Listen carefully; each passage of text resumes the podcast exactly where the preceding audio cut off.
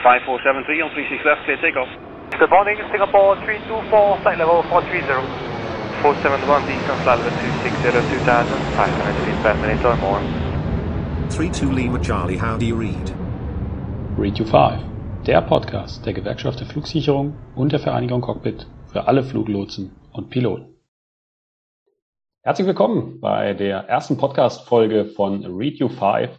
Mein Name ist Moritz Bürger und ich bin heute hier mit Thorsten Raue. Herzlich willkommen. Moin Moritz. Schön, dass das jetzt geklappt hat, dass wir jetzt endlich beginnen konnten mit unserer ersten Folge. Einige Vorbereitungen sind ins Land gegangen. Bevor wir uns aber noch kurz zusammen vorstellen, würde ich sagen, ich gehe ganz kurz mal auf das Konzept ein, denn es geht eigentlich gar nicht um uns beide, sondern es geht vor allem um die Inhalte und da im Speziellen die Schnittstellen zwischen Fluglotsen, und Piloten, natürlich in den meisten Fällen per Funk.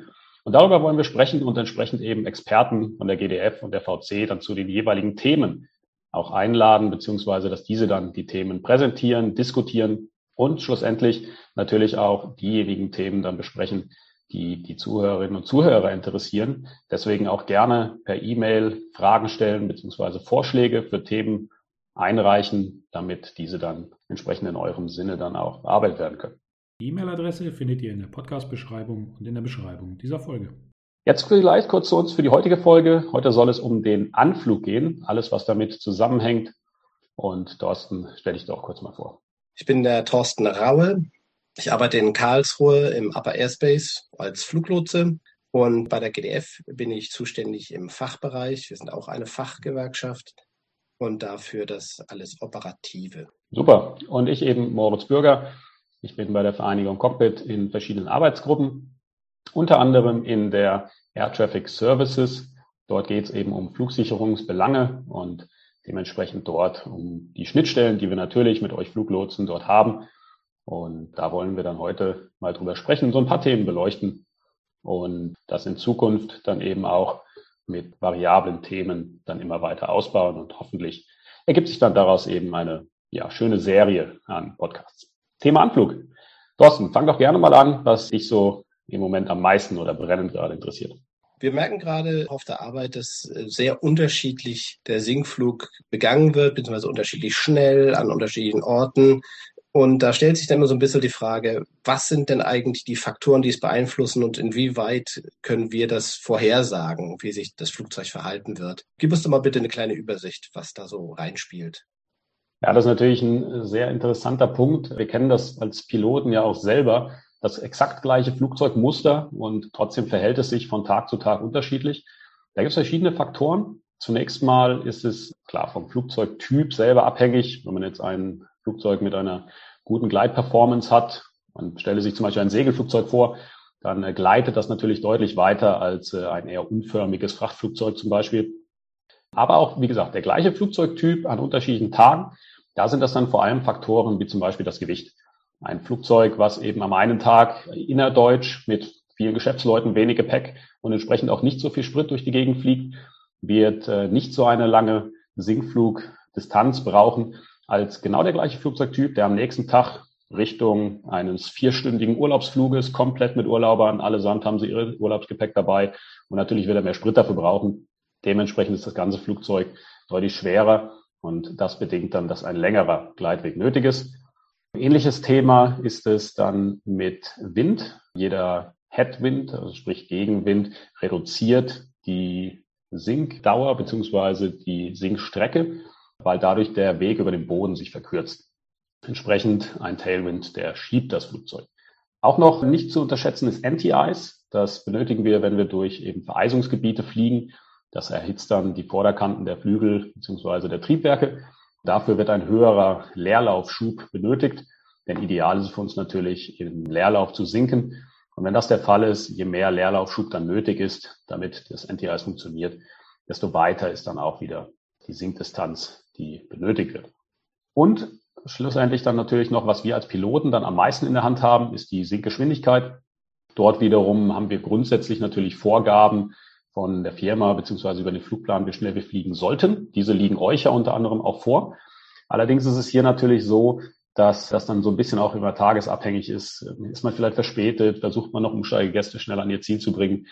Zum Teil vielleicht auch ein bisschen persönliche Präferenzen der Piloten Oder andersrum, wenn ihr uns natürlich Geschwindigkeiten vorgebt, dann müssen wir das Ganze natürlich reduzieren. Und hier ist es grundsätzlich so, je schneller die Sinkgeschwindigkeit, desto äh, steiler ist dann der Flug, der Sinkflug. Dementsprechend, wenn wir eine Geschwindigkeitsreduzierung angewiesen bekommen, wird sich unsere Sinkflugdistanz dann vergrößern. Beim Anti-Eis habe ich gleich noch eine Frage. Was sind denn so die Höhen, in denen wir damit rechnen müssen, dass ihr das Anti-Eis gebrauchen könntet? Liegt das immer dynamisch an den Wolken oder gibt es so eine übliche Höhe, wo man das ziemlich häufig braucht? Nee, eine übliche Höhe in dem Sinne gibt es da nicht, äh, weil das hängt schlussendlich von den Außentemperaturen ab. Und die wiederum natürlich dann von der Jahreszeit. Im Sommer wird man die Vereisungsbedingungen eher in höheren Gegenden dann erwarten können als im Winter, wo die Vereisung vielleicht bis zum Boden runtergeht. Und grundsätzlich braucht es dafür natürlich Feuchtigkeit, sprich es müssen Wolken vorhanden sein. Das heißt auch an einem Wintertag, der aber komplett klar ist, ohne Wolken, bräuchte ich dann gar kein Anti-Eis. Andersrum im Sommer, wenn ich vielleicht in der Gegend von Gewittern äh, durch Wolken durchfliegen muss, dann kann dort eben trotzdem durch die Temperatur, die dann rund um 0 Grad ist, es nötig sein. Ab gewissen Höhen wird es wiederum unwahrscheinlich, weil dort die Temperatur dann wiederum zu kalt ist. Das kann man jetzt auch nicht genau sagen, aber ich würde mal behaupten, so über Flight Level 300 wird es dann immer seltener, dass, dass es dort noch nötig ist, weil dort dann die Temperaturen eben zu niedrig sind. Ja, gut zu wissen. Was mich mal interessieren würde, ist, dass ähm, wir in Deutschland ja doch relativ viele Anweisungen proaktiv von den Fluglotsen bekommen, was den Sinkflug angeht. Vielleicht eben auch häufig früher sinken müssen, als wir das im Idealfall vielleicht wollten. In manchen anderen Ländern, gerade zu Urlaubsregionen vielleicht, wenn man sich da nicht meldet, dann kann es einem auch durchaus passieren, dass man Richtung Zielflughafen immer weiter in seiner Reiseflughöhe fliegt, vielleicht nicht darüber hinausfliegt, aber dort eben man selber mal irgendwann nachfragen müsste, dass man dann jetzt gerne runter möchte. Woran liegt das denn, dass wir da in Deutschland eben eher von eurer Seite frühzeitig die Anweisung bekommen, jetzt einmal anzufangen mit dem Singen? Grundsätzlich liegt es daran, dass wir tatsächlich in einem sehr, sehr dichten und komplexen Luftraum arbeiten müssen in Deutschland oder arbeiten dürfen, kann man auch so sehen. Es gibt Übergabebedingungen für Anflüge, um die Arbeit zu automatisieren. Die sind so, Durchschnittswert, der ungefähr passt für alle Flieger. Wir hatten ja schon gemerkt, du hast ja schon gerade ausgeführt, dass eigentlich jeder Flieger sein individuelles Profil hat. Dem können wir nicht immer Rechnung tragen. Und diese Übergabebedingungen, die müssen wir einhalten. Und die sind ungefähr so gedacht, dass man möglichst wenig Arbeit hat. Zum Beispiel gibt es dann äh, gewisse Verkehrsströme, England, Griechenland. Und da werden zum Beispiel dann Anflüge einfach zum Beispiel schon mal einfach drunter geplant. Und deswegen kann es gut sein, dass man zum Beispiel hier in Zentraleuropa einfach mal drunter muss, obwohl man noch gar nicht runter möchte, einfach um weniger Arbeit dem nächsten Kollegen zu machen, während man in der Peripherie einfach viel, viel länger in der Reiseflughöhe durch die Gegend fliegen kann, weil auch einfach keine Ströme da sind, die man stören könnte. Also schlussendlich ist es da für alle Beteiligten natürlich sowohl wichtig, möglichst früh Informationen zu haben, damit man sich darauf einstellen kann, und diese eben auszutauschen, sei es, dass wir euch vielleicht sagen, ah, wir erwarten jetzt heute wegen eben Vereisung, dass wir etwas früher runter müssen oder von eurer Seite, oh, es ist eh schon so viel los im Anflug, geht mal davon aus, dass ihr hier eher nicht den Highspeed Descent fahren werdet, um dann äh, eben von beiden Seiten das möglichst gut planen zu können, oder? Ja, das ist ein richtiger Punkt. Wenn was nicht geht oder wenn was benötigt wird, einfach frühzeitig Bescheid sagen, das hilft immer.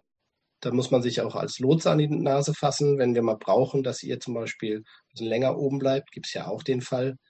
Und wenn man danach eine hohe Rate braucht, hilft es ja auch, wenn wir euch frühzeitig Bescheid sagen. Aber genauso ist es auch andersrum. Wenn Wetter im Weg ist, wenn irgendein anderes Problem ist, weshalb man zum Beispiel spät runter will. Oder gibt es auch bei Ambulanzflügen zum Beispiel, man will ganz, ganz sanft runter, man muss extra früh anfangen mit dem Sinkflug einfach früh Bescheid sagen, früh austauschen. Das ist auf jeden Fall super hilfreich, damit wir einfach den Plan entsprechend anpassen können.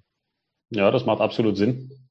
Wir Piloten versuchen ja natürlich letztlich nicht nur sicher und möglichst pünktlich zu fliegen, sondern auch irgendwo die Effizienz im, im Hinterkopf zu haben. Da hatte ich vorhin schon mal kurz angesprochen, am effizientesten ist es für uns natürlich, möglichst lange oben zu bleiben und dann im Leerlauf zu sinken.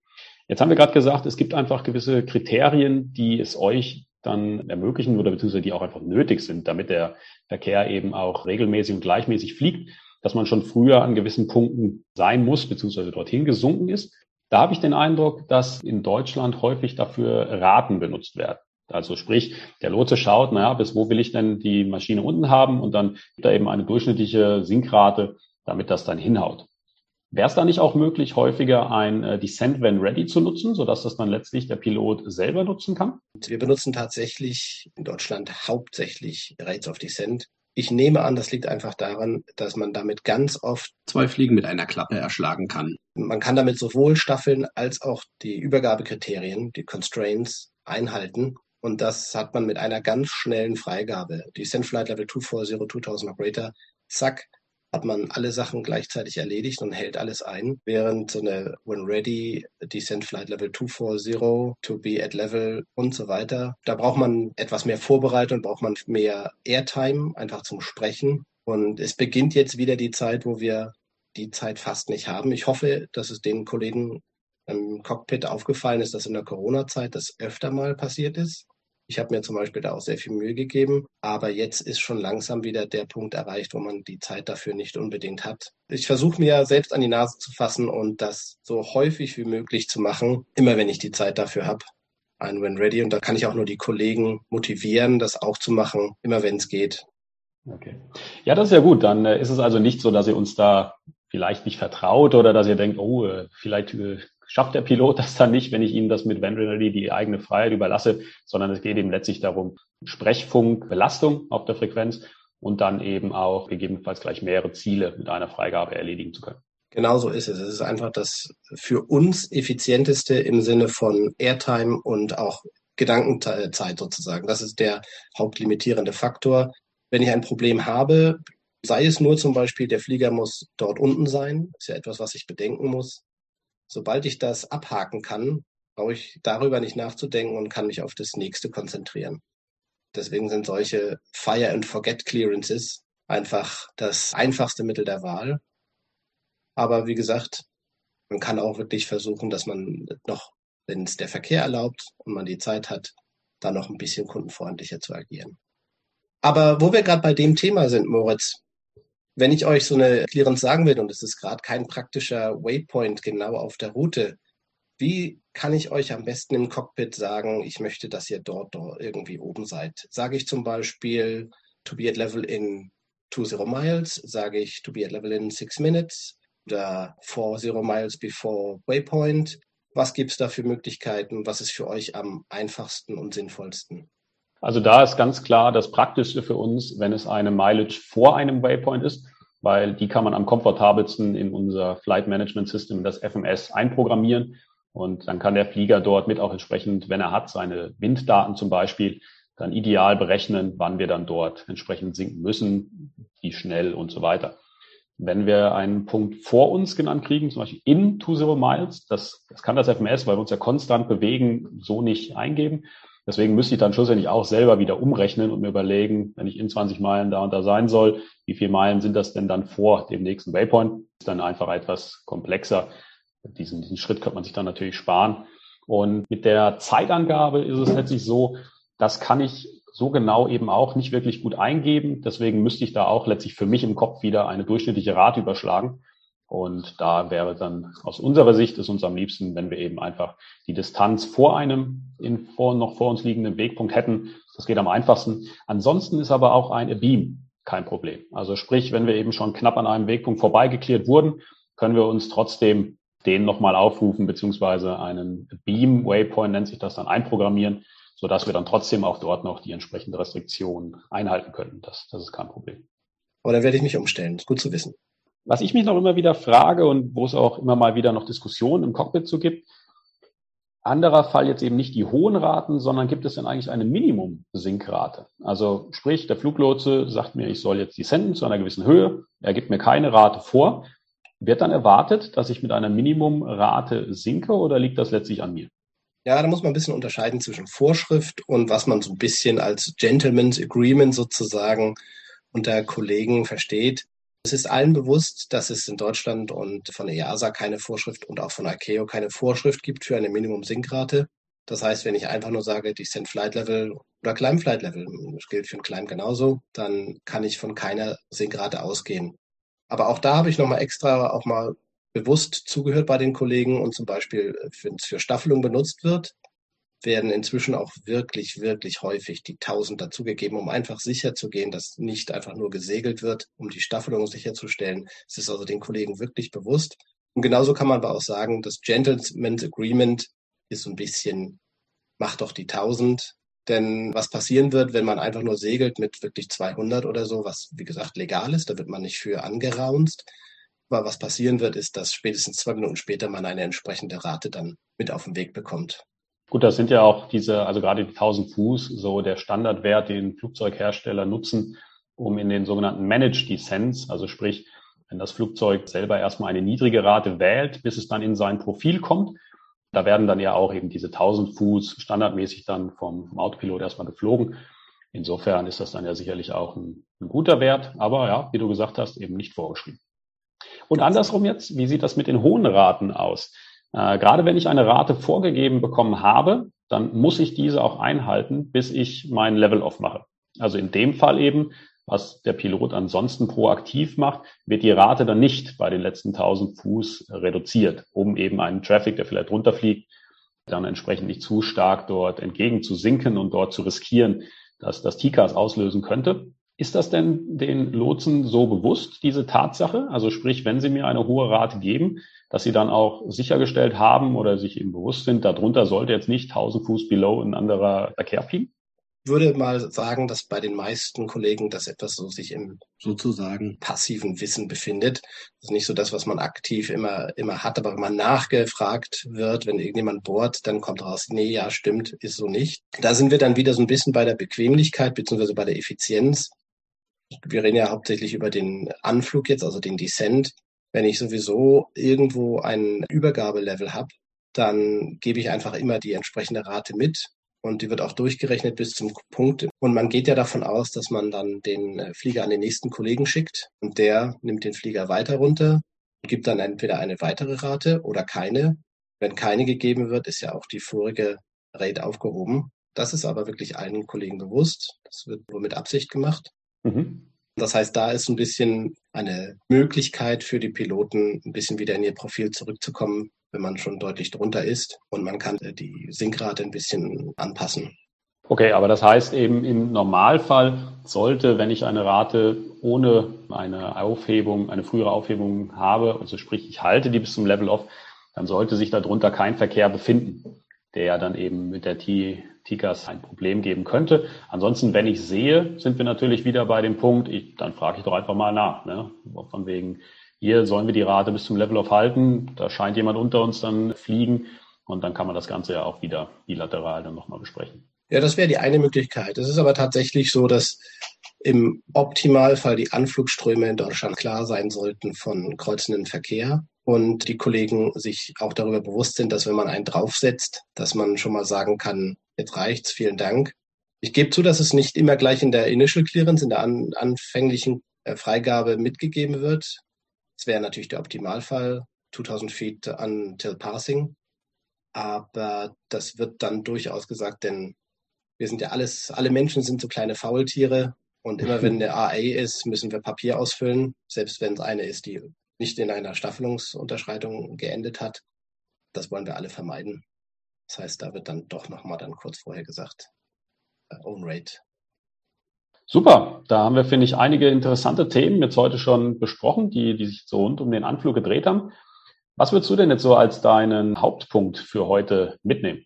Wie eigentlich immer ist Kommunikation das Wichtigste. Das ist das, was immer rauskommt, wenn ich mit Piloten rede und auch hier wieder frühzeitige Kommunikation, einfach sich austauschen, wenn was Besonderes nötig ist. Das ist immer der Schlüssel zum Erfolg. Und deswegen auch zum Beispiel, wie übermittle ich die, die Information?